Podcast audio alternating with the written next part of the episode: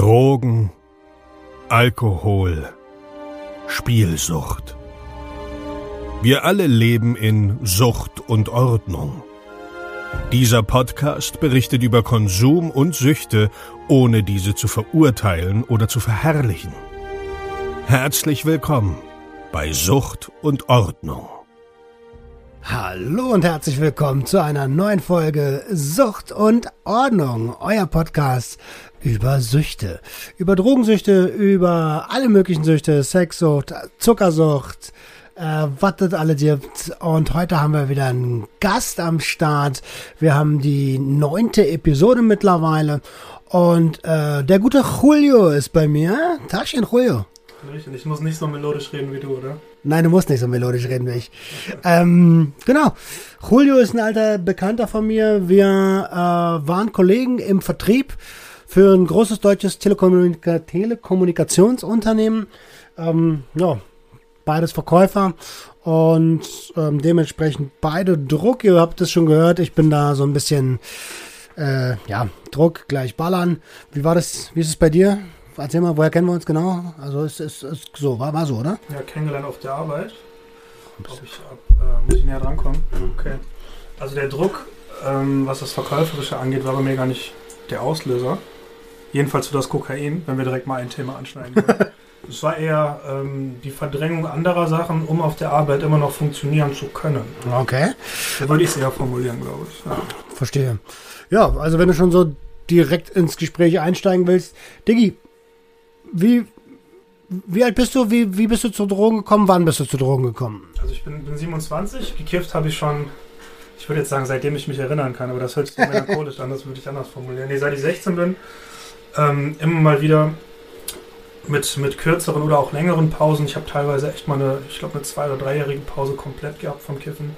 Hat mir da auch an, an, nichts gefehlt, aber irgendwie kommt man immer wieder daran. Das Problem bei mir ist, ich habe Probleme damit, Maß zu finden. Das heißt, so dieses alle drei, vier, fünf Tage jedes Wochenende mal ein, zwei Joints rauchen, das funktioniert bei mir nicht. Das hat noch nicht funktioniert, das wird noch nicht funktionieren. Ich bin so ein ganz oder gar nicht Mensch bei Drogen.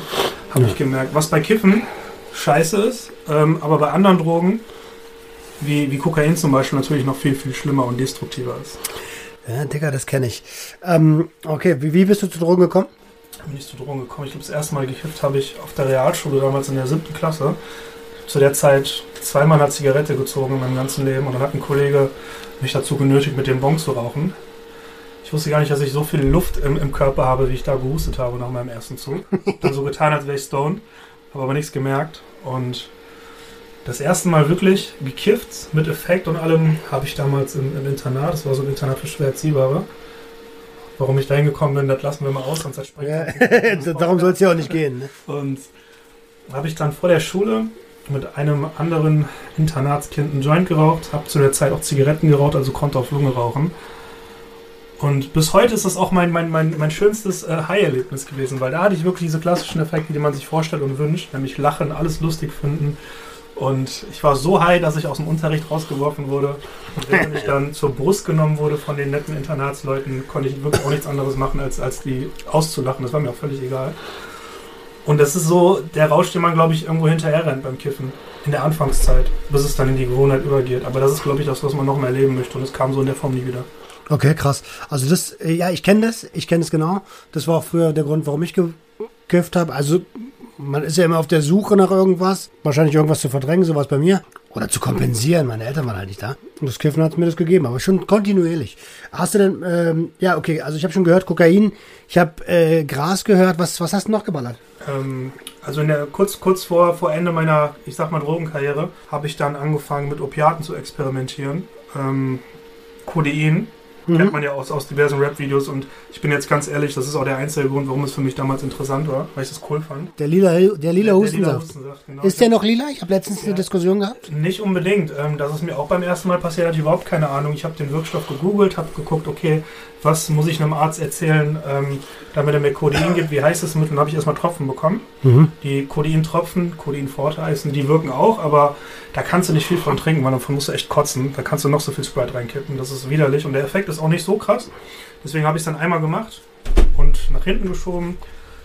Aber wollte irgendwann mal diesen, diesen Hustensaft, wirklich diesen lilanen, das ist Sirup testen. Und dann habe ich gegoogelt, darf ich sagen, wie, wie man das Medikament nennt? Soll ich sowas verbreiten hier, weil die meisten Menschen das wahrscheinlich gar nicht kennen. Du, sag an, hier, das ist ja hier ein Podcast, der, ähm, der Wissen vermittelt, was die Leute daraus machen. Das ist deren Ding. Also wir verteufeln hier nichts, wir verherrlichen hier nichts, wir reden einfach so, was was war. Ne? Da habe ich gefunden, dass das Sirup unter dem Handelsnamen Triazolmide, Miete geschrieben, ähm, immer noch zu haben ist in Deutschland. Eine Flasche 15 Euro. Ähm, und ich kann, das können wir beide als Verkäufer relativ gut reden und habe dann auch relativ schnell eine Ärztin bei meinem ersten Besuch überzeugt bekommen, mir das zu verschreiben. Mhm. Und habe dann auf ein Privatrezept, das ich bekommen habe, ähm, in der Apotheke dann auch meine verkäuferischen Talente spielen lassen und die dazu gebracht hat, Privatrezept nicht zu unterschreiben. Habe dann auf das erste Rezept, glaube ich, zwölf Flaschen insgesamt bekommen. Scheiße. Und ja, das erste Mal Codein Sirup, das war ein anderer Film. Also das war, das hat erstmal das Problem, es schmeckt richtig lecker, wenn man das mit Sprite mischt. Es ist überhaupt nicht eklig oder nach Medikament schmecken, sondern es schmeckt einfach nur nach Himbeere mit Sprite. Also richtig, richtig lecker. Und der Turn, der war, ähm, das ist schwer zu beschreiben. Also du wirst in Watte gepackt. Ich habe vorher schon gehört, dass das so eine Heroin-ähnliche Wirkung sein soll. Eine Opiate halt, ne? Ja, Das, Opiate, also ab, in abgeschwächter Form. Aber ich dachte, nee, solange es kein Heroin ist, so drauf geschissen. ähm, weil, ja, Heroin hätte ich niemals angefasst, weil ich einen Onkel habe, der daran gestorben ist. Auf jeden Fall, der, der Turner war heftig. Du wirst erstmal in Watte gepackt. Und um es am besten zu beschreiben, kann man eigentlich sagen, man, man träumt, ohne zu schlafen, auf Codein mhm. in der Zeit, wo es anfängt zu wirken. Irgendwann schläfst du halt ein und du schläfst so tief. Ähm, puh, also ähm, egal wie viel man kifft in der Zeit, man, man träumt, wenn man Codein dazu mischt. Weil wenn man, während man kifft, träumt man nicht. Ja, das stimmt, das, das, das hatte ich auch. Aber Halt. da, da träumst du und du träumst intensiv. Also das ist fast schon gleichzusetzen mit luzidem Träumen vom Realitätsgrad her. Nur, dass du halt nicht unbedingt weißt, dass du träumst. Okay, krass. Also, okay, dann, dann, dann, ähm, was, was hast du noch geballert? Also ich weiß, äh, unter uns, ja, wir sind ja beide ziemlich sportaffin. Du bist da gerade ein bisschen ähm, eher, eher dabei als ich. Ja? Äh, Gibt es da noch so Mittelchen, wo man sagen kann, Mensch, davon könnte man ja süchtig werden, äh, was du, womit du Erfahrung hast? Ähm, ja gut, wenn, wenn du es schon so aus mir rauslocken willst, dann, spiele ich mit bei der Vorlage. Testosteron. Ja. äh, angefangen damit. Ich habe das erste Mal richtig trainiert mit 17, zwei Jahre lang. Mit 17 damals hatte ich keinen Job, keine Verpflichtung, gar nichts. Ich konnte quasi den ganzen Tag zu Hause sein, fressen und trainieren gehen. Und habe dann auch in zwei Jahren richtig gut was aufgebaut. Aber, äh, wie, wie mancher Rapper schon sagt, these gains ain't loyal. Also auch wenn man das ohne Testo Natur macht, sobald man zwei, drei Monate aufhört, ist alles weg. Ja. Und dann habe ich nochmal neu angefangen, wollte mir aber nicht nochmal diese zwei Jahre Geschichte geben. Hab mir dann auch auf Privatrezept von einem coolen Urologen, der wirklich cool ist, Testo verschreiben lassen. Und das, was ich in zwei Jahren damals Natur aufgebaut habe, habe ich, hab ich in Testo überstiegen, ich glaube, nach, nach zweieinhalb Monaten. So. Ähm, krass. Testo wirkt sich auch ungemein positiv auf die Stimmung aus, bei mir jedenfalls. Man geht mit einer ganz anderen Lebenshaltung durch Leben, durchs Leben. Äh, man ist einfach sicherer. Man steht so ein bisschen über den Dingen. Fast so wie ein permanenter Koksrausch ohne kommendem Upturn. Und gerade im Vertrieb ist es nicht unbedingt, ähm, nicht unbedingt schädlich. Ist aber hier auch die Gefahr, weil ähnlich wie bei Koks, wenn man es, wie ich es Gott sei Dank nicht machen musste, aber wenn man es für vertriebliche Erfolge nimmt, hat man ganz, ganz große Probleme damit, es abzusetzen. Weil man sich dann Sorgen macht, hier, vielleicht bin ich dann nicht mehr so erfolgreich. Ist beim Testo irgendwo nicht anders. Aber ich habe gemerkt, das hat keinen Einfluss gehabt. Okay, jetzt haben wir ganz viel, also es klang alles bis jetzt sehr, sehr positiv. Ich würde noch mal gerne kurz auf Testo und aufs äh, Codein ähm, zu sprechen kommen. Die haben ja wahrscheinlich auch schlechte Seiten. Also Oh ja. wollen wir mal mit dem, äh, fang du an, erzähl mal. Also beim, beim Testo alleine muss ich ehrlich sagen, ähm, die einzige Nebenwirkung, die ich da hatte, war, war Akne. Die ist gekommen. Die muss ich mit einem sehr starken Hautmedikament Akutan behandeln lassen. Und dieses Zeug ist wirklich äh, holla die Waldfee. Also kann ich niemandem empfehlen. Damit sich jemand ein Bild machen kann. Stark Akne, also wir in der Pubertät hatten wir ja alle mal Pickel im Gesicht so. Gesicht Gott sei Dank nicht, Babyface ist geblieben, aber Rücken und Brust, da wo die androgenen Rezeptoren sind, also die Rezeptoren, die eben auf ähm, ja, Muskelsignale ansprechen, das sind Mhm. androgene Rezeptoren, Mhm. da hat man die, höchste, die höchsten Risiken, dass sich der Akne ausbildet und die sind bei Männern eben an der Brust und am Rücken und am Nacken. Und da hatte ich wirklich Akne ähm, hoch 14. Also die war auch mit normalen Mitteln nicht mehr zu bekämpfen. Das ging so weit, dass ich immer Blutflecken am Rücken hatte oder an der Brust. Bei der kleinsten Bewegung sind die Dinger geplatzt. Und dann hatte ich einen mega geilen Körper, also wirklich mega geil, aber konnte mich nicht oben ohne zeigen, weil man Akne gesehen hat. Und das hat irgendwie auch alles so ein bisschen kaputt gemacht. Ähm, Aggression bei Testo, also nicht äh, im ja, überzogenen Maß, aber dann kam ich auf die glorreiche Idee, mir online Trenbolon zu bestellen dazu. Und das war dann nochmal eine ganz andere Nummer in der Zeit, wo ich auf Trenbolon war. Ähm, also kurze Zündschnür ist da kein Äh, es gab keine Zündschnur. ein falsches Ja, es Wort gab und man. Zündschnur. Okay. So direkt. Und wenn ich zum Beispiel im Auto gefahren bin mit meiner damaligen Ex-Freundin und irgendwas war, was mir nicht gepasst hat, ich konnte nicht anders als einfach mit der Hand gegen die Autodecke hauen, bis die blutig wurde. Einfach nur, um Ventil zu haben. Also lass die Finger von Trennwohl und pack diesen Scheiß nicht an. Okay, cool, cool. Ja, als, als, als mit der Erfahrung als warnendes Beispiel auf jeden Fall krass, Alter. Ähm, wie war das beim Kodein? Also das sind ja Opiate, wenn man die absetzt, da hat man. Codein ist auch die Erfahrung gewesen, da komme ich gleich zu, die mich letztendlich von allen Drogen weggenommen, weggebracht hat. Hm, Aber das Absetzen von Codein, ähm, also THC, Kokain, Alkohol, Tabak ist nichts gegen einen Opiatentzug. Ich habe Codein und Morphium-Tabletten maximal anderthalb Wochen am Stück genommen, jeden Tag. Und als ich damit aufgehört habe, ich bin nachts wach geworden, hatte Krämpfe und Zuckungen, Schweißausbrüche und die nächsten Tage wirklich Magenschmerzen und Depressionen ohne Ende. Also der Opiatentzug war der erste richtige Entzug, richtig körperliche Entzug, den ich machen musste. Alles Ja. andere war immer psychisch. Das ist genau, genau, das ist darauf wollte ich hinaus. Ähm, wenn man den Film Trainspotting gesehen hat, ich weiß nicht, ob ihr den gesehen habt da draußen, wenn nicht, unbedingt mal anschauen. Da geht es darum, um einen Opiatentzug, aber in dem Fall Heroin, ja. Heroinentzug, kalter Entzug, da sperrt sich einer an, da, du hast drei Eimer. Einen zum Pissen, einen zum Scheißen und einen zum Kotzen. Und genau so kann es sein. Codein ist ja noch die abgeschwächte Variante, also zum Glück war es bei dir nicht so. Ähm, Dicker, wie, ähm, also ich weiß, die Frage wird immer kontrovers gesehen, so ein bisschen, aber ich, ich sag's trotzdem mal so. Was war deine Lieblings, in Anführungsstrichen, Lieblingsdroge? Und ähm, ja, mit welcher Begründung? Meine Lieblingsdroge. Ähm, es gibt bei allen Drogen verschiedene Zeiträume, die mir der Lieblingszeitraum für die jeweilige Droge war. Also so pauschal kann ich das nicht sagen. Ähm, Kokain war lustig beim, beim Vögeln. Vor allem, also ich habe das immer mit irgendwelchen Tinder-Girls im Auto gezogen, die ich da kennengelernt habe. Ich hatte in meiner Biografie stehen, äh, Name, Gewicht, Größe, ich mag Katzen, Kraftsport und Koks. Und das war immer ein ganz guter Filter, weil die Frauen schreiben, also entweder ignorieren die es oder die schreiben, haha, das ist ja nur Spaß, was du mit dem Koks meinst. Und lustigerweise sind das immer die gewesen, mit denen ich dann im Auto gezogen habe und die danach auf der Rückbank geballert habe. Und auf, auf Kokain, du hast eben keine Hemmung mehr. So, du, du, du, gehst, du gehst wirklich den, den niedersten ähm, Bedürfnissen Instinkten, oder. Instinkten, äh, gibst du wirklich nach. Und es ist, es ist lustig für den Moment, aber ähnlich wie andere Sachen, ähm, es macht auf Dauer alles kaputt. So, also, weil irgendwann reicht dir nichts anderes mehr. Kannst du nur noch auf Kokain Sex haben, weil alles andere dich nicht mehr schockt. Konnte ich nicht. Also, also bei mir, es ist ja immer so eine, so eine geborgte Glücklichkeit, ne? Ähm, geborgte, äh, genauso wie mit diesen äh, geborgten Gains. Ähm, ja, bei, bei, aber ich habe immer, ich kannte auch keine Grenze, weißt? Ich habe so viel geballert, dass ich, ich war gar nicht mehr in der Lage, ich hätte, ich wäre nicht in der Lage gewesen, Sex zu haben. War, war ich ja meistens auch nicht. Ähm, das Gute ist, so, du hast halt, was heißt eine Ausrede? Ich Oh, habe es trotzdem, ich hab's trotzdem mit den Mädels immer so weit gebracht, dass wir äh, irgendwie ans Ergebnis kommen. Egal wie sehr die drunter gelitten haben. So. Und wenn ich den, den eine halbe Stunde lang in die Haare festhalte, während ich da den Rest fertig mache, ist scheißegal. Auf Kokain ist dir das ja egal. So, Ja. Da ist die Empathie ja erstmal zweitrangig. Vor allem bei sowas. Und ähm, ja, scheiß, scheiß, scheiß Droge. Gibt ja auch keine Kundenzufriedenheit am Ende, also von daher Ja, geht. Die, kann man sich, also wenn, wenn das Mädel es wert war, hat man die anders erstmal fünf Sterne. eingeholt, die fünf Sterne, genau. Okay, Dickerchen. War. Ähm, okay, das, also, das heißt, Koks war deine, in Anführungsstrichen, Lieblingsdroge. Nee, Lieblingsdroge nicht. Also der Turn, der Moment, das, ähm, also es war so mein, mein, mein Nemesis irgendwie.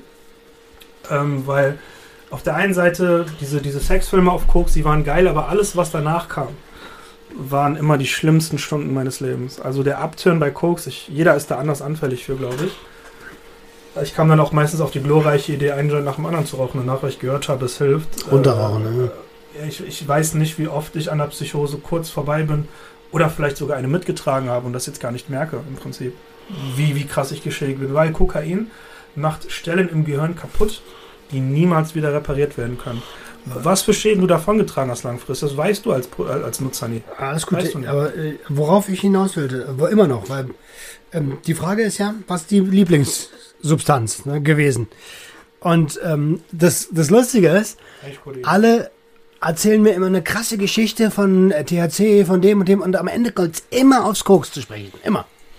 Also diese Momente, die man hat, ähm, diese 20, 30 Minuten, wo alles cool ist bei Cookies, sind eigentlich, eigentlich nicht zu übertreffen. Aber gesamt meine Lieblingsdroge war wirklich, muss ich wirklich sagen, Codein gemischt mit ein bisschen THC. Also das, das Gefühl da, das ist eigentlich nicht zu übertreffen. okay, Und verstehe. man kann halt danach auch schlafen, nicht so wie bei Koks. Weil du kriegst ja keinen Koks in Berlin. Du kriegst ja Alles. Lebermisol gestreckte Scheiße. Wurmkurmittel. In, Äh, in 95% aller getesteten ähm, Proben ist dieses scheiß Lebermisol drin und das frisst euer Hirn auf dieses Zeug. Das ist der dreckigste Scheiß, den es gibt. Deswegen sollte man das auch hier in Berlin wirklich erstmal waschen lassen, wenn man das unbedingt machen muss. Es gibt Anleitungen dafür im Internet. ja, Safety first, wenn man es denn schon machen will. Hast du die Meinung, dass man in seinem Leben als ab, also als ehemals Süchtiger jemals komplett clean werden kann? Ja. Also mit clean meine ich jetzt aber nicht ra Drogen rausgespült, sondern abstinent forever. Kann man, wenn man, also wenn man es wenn wirklich will. Ähm, die Frage ist, will man es wirklich? Das kann man sich nämlich ähm, nicht einreden, ob man es wirklich will. Das muss man fühlen. Es gibt Leute, die wollen es wirklich, die lassen es dann auch für immer sein. Ich weiß, dass ich jetzt sein lassen könnte, auf eine unbestimmte Zeit. Ich kann aber nicht sagen, ob ich es für immer bleiben will, weil ich will mir selber auch irgendwie keine Vorschriften machen, weil wenn man sich selber sagt, ich fasse das und das alles nie wieder an, dann bemuttert man sich selber irgendwie. Man gibt sich selbst zu verstehen, dass man nicht stark genug ist, um quasi, weiß ich nicht. Aber vielleicht ist ja auch so. Also bei dem, mit dem Koks ist es bei mir so. Bin Ja, ich. bei, bei Koks bei mir auch absolut. Also ähm, selbst da kann ich jetzt nicht sagen, ich will es nie wieder machen, weil irgendwann eh der Moment kommt, wo ich es nochmal mache. Das ist eine Rückfalldroge. Aber man, man muss sich von vornherein schon sagen, ey, das ist jetzt ein besonderer Anlass, deswegen mache ich es. Und danach ist wieder gut. Und man darf sich das da nicht schönreden unter dem Gesichtspunkt. Man muss es wirklich so fühlen. Wenn man es nicht so fühlen kann, dann weiß ich nicht. Ich glaube, es ist so ein bisschen wie ja, der berühmte Tropfen Alkohol bei jemandem Trockenen. Ne? Ähm, boah, also ich, ich habe meiner, äh, meiner Psychologin, Psychologin habe ich gesagt, mein Ziel hier bei der Therapie ist es nicht, ähm, nie wieder zu konsumieren. Mein Ziel ist es, einen verantwortungsvollen Umgang zu lernen, denn ich bin ganz ehrlich, ich ja, ich liebe Rausch, Alter. Ich, ich liebe Rausch. Und ich finde, jeder Mensch hat ein Recht auf Rausch. Ähm, aber es muss nicht unbedingt Alkoholrausch sein, weil das ist ekelhaft. Das Leben ist auch so langweilig ohne. Ich meine, es gibt wirklich Leute, die haben einfach, die haben eine, die haben eine Familie, die sind beruflich erfolgreich, die haben Kinder, die haben genug Input und Möglichkeiten des Outputs. Die brauchen keinen Rausch, aber es gibt eben auch genug Leute, deren Leben nicht von, ähm, was weiß ich, ähm, von dauerhaft Ablenkungsmöglichkeiten und, und schönen Sachen umgeben ist. Und diese Leute sind, glaube ich, anfälliger dafür, einfach mal im Rausch im Rausch erliegen zu wollen. So, mir geht es auch jetzt nicht anders, weil außer die Arbeit hier und die Kohle habe ich, hab ich nichts. Und das Einzige, was mich von den Drogen aktuell abhält, ist wirklich mein Kopf. Und manchmal liege ich abends im Bett und denke mir, ey, jetzt hier, keine Ahnung, Morphium schmeißen oder so oder einen Joint rauchen wäre geil. Aber, und darauf bin ich stolz aktuell, ich mache es trotzdem nicht, weil ich weiß, das wäre das Falsche. Da bin ich auch sehr stolz auf dich. Also. Dankeschön. Weil ich spare ja aktuell für einen dicken Mercedes und da gibt es keinen Kokain THC. Vor allem ist der Mercedes schneller wieder weg, als du gucken kannst. Wenn du, ähm, ja gut. Diggi, wie gehst du mit Rückfällen um? Wie gehst du mit Rückfällen um? Und was rätst du Kumpels, wenn die rückfällig geworden sind? sich selber nicht verteufeln. Wenn man sich selber einredet, äh, du Loser, bla bla bla, dann landet man wieder in so einer Endlosspirale, weil man sich selbst zu verstehen gibt, ich bin so schwach, ich werde es auch in der Zukunft nicht schaffen. Bei meinem letzten Rückfall, ähm, THC-mäßig, habe ich auf der Arbeit von einem Kumpel Calorie, importiertes Calorie bekommen. So richtig Prime-Shit war das. So Ach so, ist das dieses aus, aus Ari- Arizona oder sowas? Ja, nee, wirklich aus Kelly, keine, keine Ahnung. So, ich, ich bin nicht so gut in der Kunde. Und 70 Euro? Ja, 70 Euro. in so einer Oh. Dose. Amnesia heißt 30% THC. Und ich habe es einen Monat vorher schon bezahlt und dann hat er es mir mitgebracht, wo ich einen Monat clean war. Oder fast einen Monat. Ich dachte mir, komm, scheiß drauf. Du war bis jetzt einen Monat clean gewesen. Und dann habe ich gedreht, ich habe den Joint angemacht, ich habe zweimal gezogen. Und ich weiß nicht, ob es an dem extremen THC-Gehalt, an meiner kurzzeitigen Abstinenz oder an meinem Mindset lag, aber ich hatte sofort so Paranoia und habe mich so gehasst dafür, dass ich schwach geworden bin, Ja. dass ich alles das Klo runtergespült habe. Nein. alles das Klo runtergespült. Und das war für mich befreiend. Dicker, du bist nicht der Erste, der das sagt. Also du hast, und äh, an alle, die das hier draußen hören, Julio hat mir gesagt, dass er den Podcast noch nicht gehört hat, obwohl er weiß, dass, dass ich ihn habe. Ähm, es soll jetzt kein Shame on You sein oder sowas, aber es ist krass, Alter. Es, mehrere Leute haben mir schon gesagt, sie spülen ihren Scheiß das Klo runter und dann fühlen sie sich besser. Ich bin zu geizig dafür, Alter. Ich habe auch oft bei, während, während dem Koks runterkommen, wenn ich noch Reste hatte, was irgendwann nicht mehr vorkam, aber die Anfangszeit, ja, ey, das Klo runterspülen, spül das das Klo runter. Der Klo ist aber, ich konnte es nie. Bei Koks konnte ich es nie. Und ich habe auch immer wieder weitergemacht, spätestens immer am nächsten Tag. Aber da konnte ich das. Es war für mich das einzige Richtige und seitdem habe ich gar nichts mehr angefasst. Also selbst Alkohol ist jetzt wegen dem Training bei mir so eine Seltenheit geworden. Mhm. Um, Frage 6, Diggi. Mhm. Ähm, ist dein Freundeskreis drauf, beziehungsweise Freundesbekanntenkreis? Und ähm, welche Nachteile bringt es dann natürlich auch mit sich? Also mein, mein Freundeskreis, ähm, ich, ich habe einen, der ab und zu noch drauf ist, der unterwegs ist. Aber das ist ein gestandener Mann mit Familie, der sonst soweit alles im Griff hat. Da mische ich mich nicht ein. Ich weiß auch, dass er es mittlerweile gut kontrollieren kann. Und sonst, also die Arbeitskollegen bei uns damals, die waren ja, die waren ja fast alle mit dabei. Ja. In einer gewissen Phase. Da hat es ja richtig geplatzt bei uns in der Firma. Da hatte jeder immer irgendwas dabei. Die Toilette war dauernd belegt. Aber mittlerweile ist es nicht mehr so. Also ich habe auch keine wirklichen sozialen Kontakte mehr, wo so intensiv ja, konsumiert wird. Und das hilft, glaube ich, auch. Ja, na gut, sich wegzusperren ist jetzt nicht unbedingt die Lösung, die ich für richtig fände. Aber klar, ähm, auf gewissen Events nicht da zu sein, das äh, kann ich absolut gut nachvollziehen. Also, weil ich, ich zum Beispiel, ich, ich überlege jetzt schon, wie Weihnachten wird oder Silvester. Weil das wird das erste Mal ohne Alkohol. Ich weiß gar nicht, wie ich das machen soll, Alter. Ähm, wie ist denn deine Meinung zu Mischkonsum? Ich habe ja aus dem Kontext schon gehört, dass du den betrieben hast. Jetzt mit ein bisschen Abstand. Das letzte Mal, wo ich geballert habe, das war hier in der Warschauer Straße in so einem Club. Und da habe ich, ähm, da habe ich Alkohol getrunken und, und zwei Kapseln weggehauen. Also es war dieser geregelte Konsum, wo ich vorher einen Monat nicht gemacht habe. Ich machte, ey, hier Geburtstagparty Warschauer, so gib ihm. Ach, ah, die, die Party, wo ich nicht hingegangen bin. Die Party, wo du nicht hingegangen bist. Und ja, das, das, das Schlimme ist ja, wenn man richtig viel trinkt und richtig viel zieht dabei, das eine hebelt das andere aus. Mhm. Man merkt am Ende gar nicht mehr, wie weg man einfach ist. Die Quittung kriegt man erstmal beim Runterkommen, wenn man nicht direkt pennen kann. Spoiler, ich konnte nach zwei Kapseln nicht direkt pennen. und dann am nächsten Tag. Und am nächsten Tag hat sich dann so eine Kette, so eine Reaktionskette in Gang gesetzt. Und zwar wollte ich dann direkt was gegen den Abturn haben. Was habe ich gemacht? Ich habe mir Gras geholt. Das hat nichts gebracht. Was habe ich gemacht? Ich habe mir Morphium geholt. Das hat dann was gebracht. Und dann hatte ich nach einem Monat Abstinenz, wo ich mir gesagt habe, ich betreibe jetzt mal geregelten Konsum und Koks ein bisschen. Gekokst, gesoffen, ähm, gekifft und mir Morphium eingeschmissen. Alter. Ja. Alter. Alter. Krass, Mann. Aber das war für mich auch ein guter Beweis. Das war für mich der Beweis, es gibt noch keinen geregelten Konsum bei mir. Den gibt es noch nicht. Den kann ich mir einreden, aber er ist nicht realistisch. Und deswegen habe ich die Reißleine gezogen. Das ist gut. Das ist auf jeden Fall gut, Alter. Ja, Dicker, ich habe ja die Reißleine so weit gezogen, dass ich selbst im Arbeit, den Arbeitgeber wechsle, ne? Äh, oder das erstmal lasse. Mhm.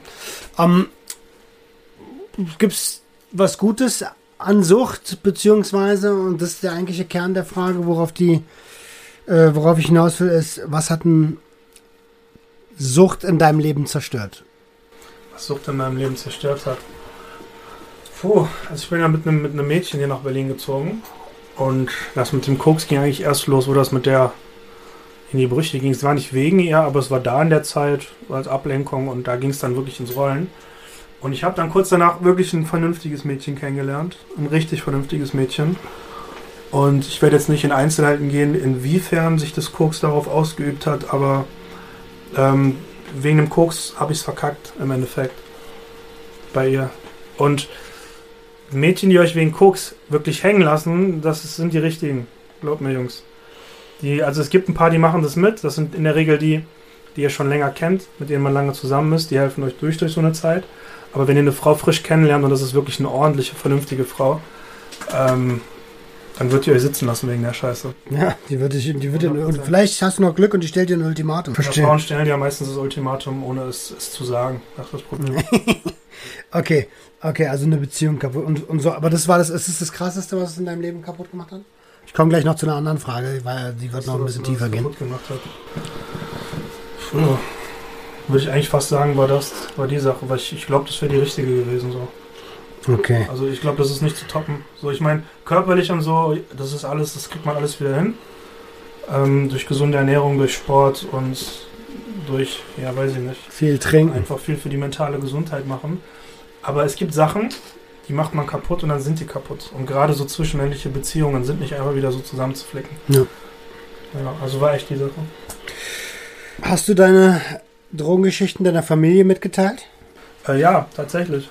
Habe ich. Wie hat die reagiert? Äh, also traurig sich es anhört, aber ähm, ich hatte eher das Gefühl, dass sie so getan haben, als wären die schockiert. Ich meine, die kennen das mit dem Kiffen von mir und allem. Meine Familie ist ja auch mittlerweile ungefähr 700 Kilometer hier von mir weg. Und wirklich geschockt hat die das nicht. Also es, ich, ich, ich, ich wünsche mir so traurig, wie es klingt, dass es sie mehr geschockt hätte.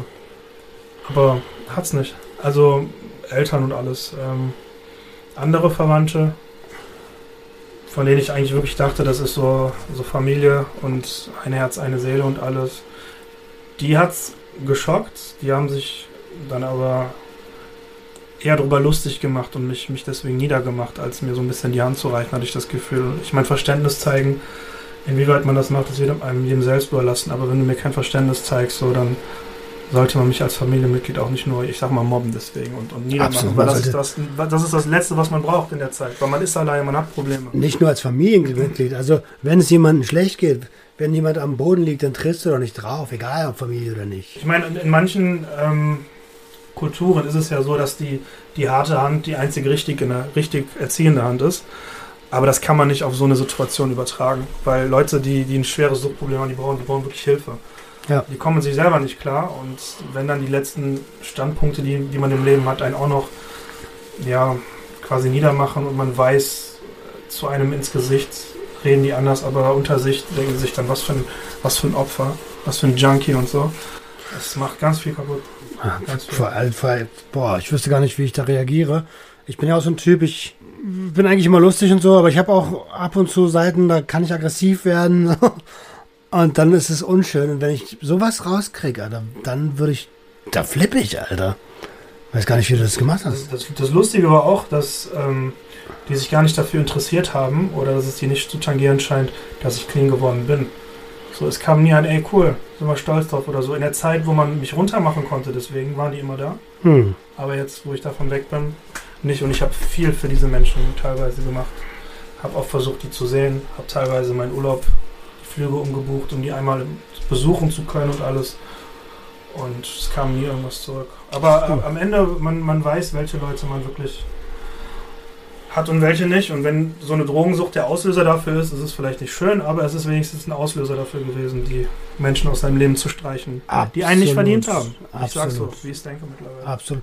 Du, solltest du sowieso immer, immer genauso sagen, wie du es denkst. Äh, so ein leichter Hang zum Masochismus, ne?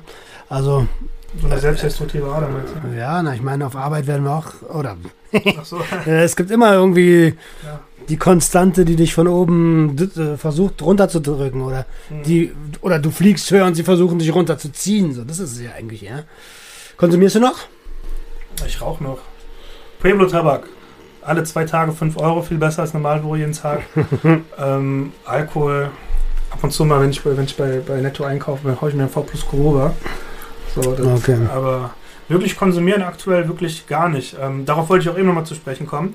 Was mir den letzten Kick gegeben hat, mit allem aufzuhören, ähm, für mich wirklich, nicht für andere war.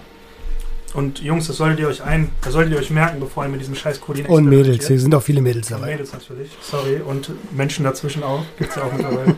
ähm, Codein kann euch umbringen und ihr merkt nicht, wie schnell die Scheiße geht. Bei meinem letzten Codein-Turn hatte ich ein bisschen mehr getrunken als sonst. Ich habe sonst immer eine halbe Flasche auf eine Sprite gemischt. Ich habe dann drei Viertel auf die Sprite gemischt, weil ich mir dachte, ey, Toleranz und so, das geht schon klar. Ich kenne mich ja null damit aus. Ist es viel? Äh, Eine halbe ist, also du pennst auf jeden Fall ein so. Wenn du eine halbe trinkst, du hast erst ein, zwei Stunden, bist du wirklich am Träumen, ohne zu schlafen. Wie gesagt, dann pennst du ein. So, Mhm, da kannst du mhm, nicht gegen wehren. Und dann, ich weiß nicht, woran es lag, ob ich wenig gegessen habe, ob da noch Reste vom Vortag drin waren. Ich habe keine Ahnung. Aber dann bin ich halt, hatte ich wieder diesen Übergang, was eigentlich geil ist, von Wachsein mit Träumen in wirklich Schlafen.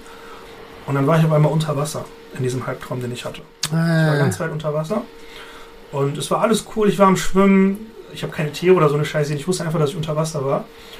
Und auf einmal merke ich, dass ich, dass ich keine Luft mehr kriege. So, dass, ich, äh, dass, ich, dass ich Luft holen will. Aber ich bin unter Wasser. Ich kann keine Luft holen. Das ging nicht.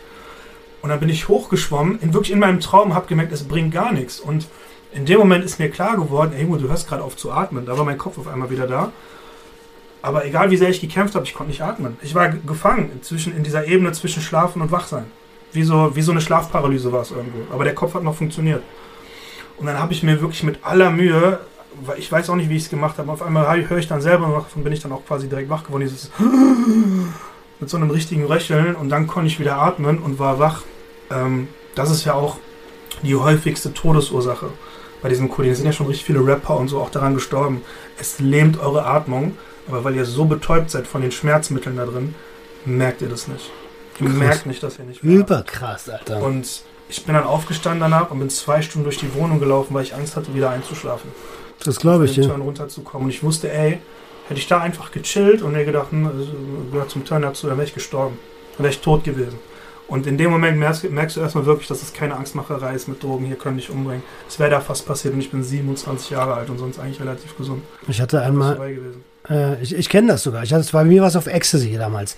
Ich hatte ja damals eine Zeit, ein halbes Jahr lang jeden Tag Pillen gefressen, am Anfang eine, irgendwann zwei und nach einem halben Jahr hast du halt eine harte Toleranz. Mhm. Und dann waren es schon so sieben am Tag. Und ähm, dort hatten wir ja damals gesprenkelte rote Kronen. Nicht? Keine Ahnung, das war damals so das geilste, der geilste Shit, den du kriegen konntest. Und davon habe ich mir direkt drei gegeben, Alter. Und die waren aber irgendwie höher dosiert als der andere Shit, den wir damals bekommen haben. Und ich war gut drauf, gut unterwegs. Wir waren in Felten, war das, in so einem so einem Kaff, unterwegs, zu zweit. Und auf einmal, so wie jetzt, zack. Und ich konnte nicht mehr atmen, Alter. Ich konnte nicht Nach mehr so atmen. Punch, ne? Ja, wie, genau, wie so ein Pff. Und auf einmal und ich wollte, es ging nicht. Das ging fast zwei Minuten und irgendwann war das genau wie du es gerade beschreibst. Auf einmal so, Das ist Terror, was den Kopf abgeht, oder? Alter, Man, hat- man, man denkt sich, ich bin wach, ich merke gerade, dass ich sterbe, aber ich kann es nicht mehr verhindern. Digga, das war äh, krass, Mann. Das war krass. Ist mir danach auch nie wieder passiert. Ja, ich weiß auch nicht, woran es gelingen hat. Diggi, eigentlich sind wir schon so gut wie am Ende. Ich bedanke mich an der Stelle schon mal ganz, ganz herzlich, dass du dir die Zeit genommen hast. Ich würde gern, bitte? Lieben gerne. Danke. Ich würde gerne mit einer, ja, mit einer Bitte an dich abschließen. Was möchtest du den Hörern von Sucht und Ordnung ähm, mit auf den Weg geben als Tipp? Ja, weil es gibt ja, also ich habe Hörer, die sind 13, 14, äh, ich habe Hörer, die sind älter als wir. Aber was willst du den Leuten, egal welchem Alter, mit auf den Tipp äh, auf den Weg geben, wo du sagst, mein Tipp an euch? Schwerste Frage in, im Interview, weil ich sehe mich nicht als jemand, der anderen Leuten Ratschläge in dem Bereich geben könnte. So, weil ich habe mich ja nicht mal selber im Griff. Ähm, lernt euch selber kennen, guckt, was ihr wirklich wollt und habt Respekt vor dem, was ihr, was ihr nehmt. Sag's nochmal, war einfach weiter, roll einfach raus. Ja. Also, es, fällt, es fällt mir wirklich schwer, da andere Leute, ich sag mal in Anführungszeichen, zu beformen und auch wenn es nur ein Ratschlag ist. Weil ich würde keine Ratschläge von jemandem wie mir annehmen. Stell dir mal vor, machen wir es mal anders. Stellen, st- wir kennen uns nicht. Mhm. Ich bin 13 und ich kiffe schon seit zwei Jahren Mhm. und ich habe Bock jetzt die nächste Stufe zu nehmen und weil ich gar keine Ahnung von Drogen habe und mich auch nicht wirklich informiere und aber mal gehört habe, dass du da ziemlich viel ausprobiert hast, hole ich mir bei dir einen Tipp. Tipp, wenn du 13 bist, willst du einen Ellbogen kriegen. Sehr gut. nee, ähm, Aber danach. macht euch, redet euch selber nichts ein. Wenn ihr was macht, dann steht auch dahinter. Ähm, und versucht euch selber nicht zu belügen. So steht zu allem, was ihr macht. Und wenn ihr wirklich meint, bei irgendeiner Droge ist es zu viel geworden, ihr wollt nicht mehr, ähm, ihr müsst an den Punkt kommen, wo ihr es wirklich nicht mehr wollt und es euch nicht selber einredet oder es von anderen Leuten einreden lasst. So, das ist immer der Punkt, wo man dann wirklich aufhören kann. Geil. Aber nur wenn ihr wirklich wollt, weil sonst bringt es nichts. Geil. Also das hat hier ähm, der Typ vom Viertelkollektiv hat das auch gesagt. Macht das, was ihr wollt. Nicht, weil Kumpels gerade unterwegs sind und man Gruppenzwang hat. Wenn man keinen Bock hat zu koksen und da koksen halt fünf Leute und du bist der Einzige, der nicht guckst, Mann, dann lass es, Alter. Ähm, und ja, das, das ist das Ding. Also Ja, es gibt so einen, so einen berühmten, so einen berühmten ähm, Sticker, den ich letztens gesehen habe. Da, da steht, will ich das? Also will ich das wirklich? Will ich das? Also will ich wirklich das oder will es mein Umfeld? Und will ich das? Also genau das, was jetzt passiert. Also es ist krass. Dreimal das Gleiche, immer wieder andere Interpretation. Und ja, das lohnt sich auf jeden Fall darüber nachzudenken. Machiavelli. Bruder, ich bedanke mich recht herzlich, dass du da warst. Der nächste Shawarma geht auf mich. Aber Ich- nicht bei Hakiki. Bitte. Nee, ich bin Kiki, Alter. Ach so, Und, äh, Neukölln ist Hakiki. Nein, Genau. nein, nein. perfekt. Haben wir heute ausprobiert, für mega schlecht befunden. Hakiki am S-Bahnhof Neukölln. Könnt ihr direkt dran vorbeilaufen. Ja, Shoutout geht an dich nicht raus, mein Freund. Judy, dann macht's gut. Wir sehen uns in den sozialen Netzen, wie immer auf Instagram, Facebook, auf YouTube und ähm, in den Show Notes, wenn ihr wollt, schreibt da mich einfach an. Äh, ähm, Sucht und Ordnung unterstrich Podcast oder einfach bei Google äh, Sucht und Ordnung Podcast. Ihr findet mich auf jeden Fall. Ich wünsche euch ein ganz, ganz tolles Wochenende. Ich fliege jetzt erstmal in Urlaub, zwei Wochen in Ägypten. Keine Panik, Content kommt trotzdem wie gewohnt am Freitagmorgen 7.30 Uhr. Und ja, bis dahin, lasst euch gut gehen. Yalla bye, Kartoffelbrei, macht's gut. Das war Sucht und Ordnung. Schaltet auch beim nächsten Mal wieder ein. Wenn ihr Anmerkungen habt oder selbst zu Gast sein wollt, um mit uns über euren Konsum zu sprechen, schreibt uns gerne jederzeit. Und wenn es euch gefallen hat, folgt uns auf Facebook und Instagram. Bis bald bei Sucht und Ordnung.